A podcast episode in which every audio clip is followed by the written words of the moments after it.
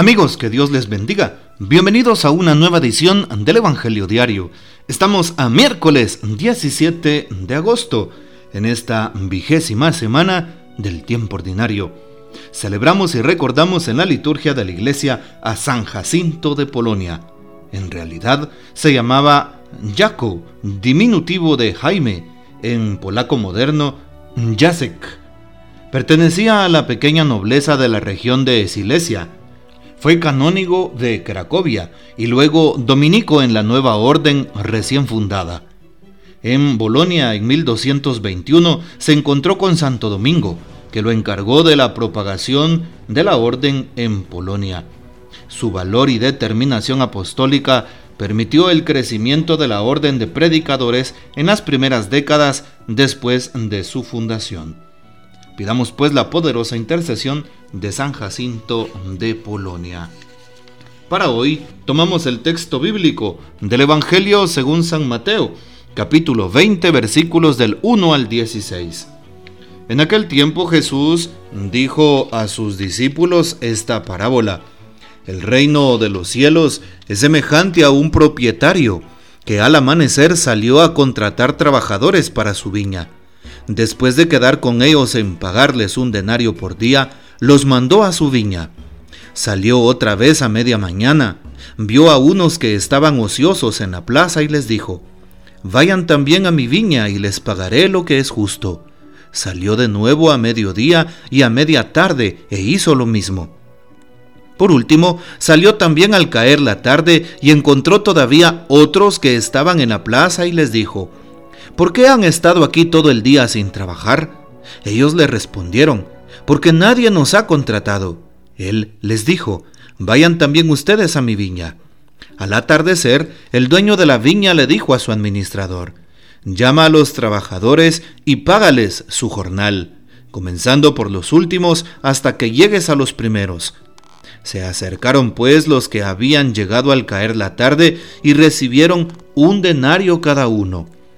Cuando les llegó su turno a los primeros, creyeron que recibirían más, pero también ellos recibieron un denario cada uno.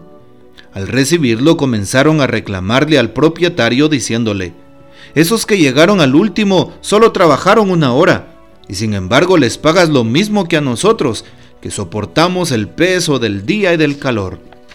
Pero él respondió a uno de ellos, Amigo, yo no te hago ninguna injusticia. ¿Acaso no quedamos en que te pagaría un denario? Toma pues lo tuyo y vete. Yo quiero darle al que llegó al último lo mismo que a ti. ¿No puedo hacer con lo mío lo que yo quiero? ¿O vas a tenerme rencor porque yo soy bueno?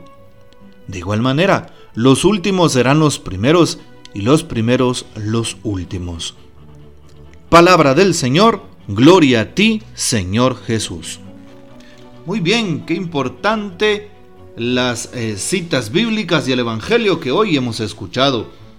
De hecho, hoy tenemos en la primera lectura el libro del profeta Ezequiel, un texto muy hermoso. Sabemos que Ezequiel es uno de los profetas del Antiguo Testamento, uno de los profetas mayores. En el capítulo 34, versículos del 1 al 11. Y habla de los falsos pastores, de los pastores que se aprovechan de las ovejas aquellos pastores de Israel a los cuales reprocha el Señor su mala actitud, su manera de apacentarse a sí mismos y no a las ovejas. De hecho, en uno de los versículos afirma, toman la leche de ellas, se visten con su lana, sacrifican las ovejas mejor alimentadas y no apacientan al rebaño. Vean ustedes, por eso quien tomará la batuta, dice el texto, será el mismo Señor. Escuchen pastores, mi rebaño ha sido expuesto al pillaje y se ha convertido en presa de todos los animales por falta de pastor, pues mis pastores no se preocupan por mi rebaño, se apacientan a sí mismos y no a mi rebaño. Por eso, pastores, escuchen, juro por mi vida, me voy a enfrentar a los pastores para reclamarles mis ovejas y destituirlos de su cargo, dice hoy el Señor. Bueno, hoy entonces se está refiriendo la primera lectura a todos los que tenemos el trabajo de pastorear. Sobre todo, evidentemente, a los pastores de almas, a los que estamos al frente de la iglesia y de la comunidad. Así es, aquellos que muchas veces han podido acomodarse, o se han quedado anclados en un vicio, en un pecado, aquellos que muchas veces ven sus propios intereses o se quedan en una actitud tan dura con el pueblo de Dios y no ablandan su corazón como el Señor quisiera.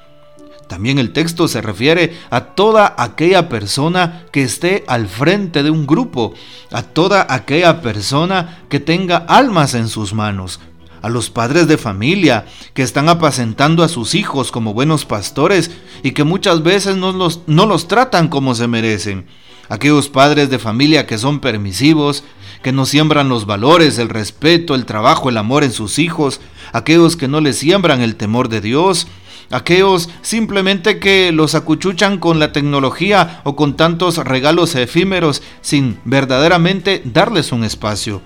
¿Cuántos se quedan hoy sin su padre o su madre? No precisamente porque hayan elegido eso, sino porque sus padres los abandonan. Y tampoco es porque los padres tengan que trabajar arduamente. Muchos se quedan tal vez acompañados por el abuelito, la abuelita, se quedan acompañados por una niñera o algo por el estilo, sin que sus padres realmente se preocupen por ellos. Cuidado a estos padres de familia, que muchas veces descuidan a sus hijos.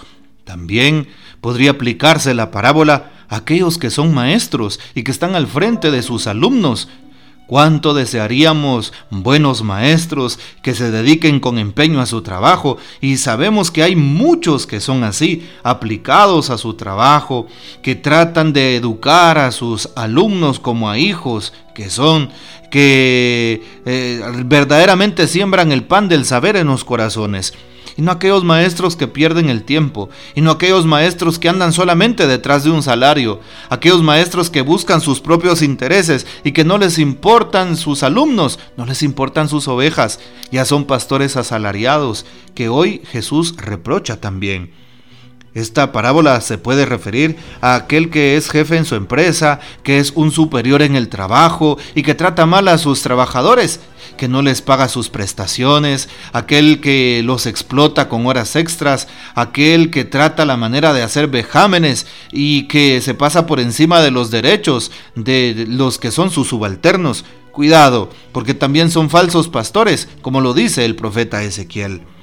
También se aplica esta parábola a todos aquellos que están al frente de un pueblo, a los jefes de Estado, a los presidentes y a cualquier persona que tenga un cargo público, puesto que en algún momento puede quedarse solo observando sus propios intereses, intereses mezquinos, puede observar solamente su propio bolsillo y tratar de ganar mucho eh, dinero sin darse cuenta de su auténtico trabajo, buscando el bien, la verdad, la justicia al respecto de aquellos que se le han encomendado. Cuidado, este texto se aplica a cualquier persona que esté al frente. Hoy también hemos escuchado el Evangelio y aquí nos damos cuenta de la bondad de Dios. Lo primero que encontramos es cómo es Dios de bueno. Dios es bueno, así es. ¿Por qué? Porque nos damos cuenta que Dios empieza a llamar y pone la parábola a Jesús de un em, viñador, el dueño de una viña, el propietario, que sale a contratar trabajadores. Y contrata unos en la mañana, a media mañana, al mediodía, en la tarde, cayendo la tarde. Así es. Y les paga a todos lo mismo, un denario. Dios es bueno con todos. Esto significa que Dios manifiesta una salvación universal. Sí, les paga lo mismo a todos. Y cuidado porque una segunda reflexión puede ser de que acá Jesús también reprocha la actitud de los maestros de Jerusalén, de los fariseos, de los escribas y doctores de la ley y de todo el pueblo de Israel, que fueron los primeros llamados por Dios evidentemente desde el Antiguo Testamento, el pueblo predilecto, pero se creían tanto el pueblo santo y predilecto por Dios que pensaban que ya estaban curados, que ya estaban salvados, que ya estaban redimidos y empezaban a protestar. Hoy es una manera de protesta de Jesús para aquellos que están al frente, para aquellos que eran los elegidos, pero que muchas veces querían exigir lo que según ellos les correspondía. Nos puede pasar a nosotros en la iglesia, a los que ya llevamos muchos años de estar sirviendo, aquellos que posiblemente hemos nacido en la fe y queremos pedirle a Dios o exigirle a Dios que nos salve, exigirle a Dios que nosotros somos perfectos o que tenemos más derechos por encima de aquellos que están empezando un camino de fe, de aquellos que posiblemente se han equivocado en su vida y que no han escuchado la voz de Dios en sus primeros años. Por eso hoy la salvación es para las personas en cualquier etapa de su vida. La salvación que se ofrece al inicio de la vida, en la niñez o juventud, en la adolescencia, en la, etapa adulta o incluso en el ocaso de la vida en la tercera edad. No importa, no importa, Dios sigue llamando, sigue convocando y nos damos cuenta de su gran amor. También termina el texto bíblico diciendo lo siguiente, los últimos serán los primeros y los primeros los últimos. Cuidado cuando tú andas buscando que los hombres te alaben, te aplaudan o el reconocimiento humano. Recuerda que debes buscar el reconocimiento de Dios. Por eso es importante fijarnos en lo que le agrada a Dios y no tanto en lo que le agrada a los hombres en este mundo. Veamos pues que Dios sigue siendo bondadoso con nosotros, pues tratemos de imitar a Jesús en esa bondad con el prójimo. Que el Señor nos bendiga, que María Santísima nos guarde y que gocemos de la fiel custodia de San José. Y la bendición de Dios Todopoderoso, Padre, Hijo y Espíritu Santo, descienda sobre ustedes y permanezca para siempre. Amén. Comparte este audio y hasta mañana.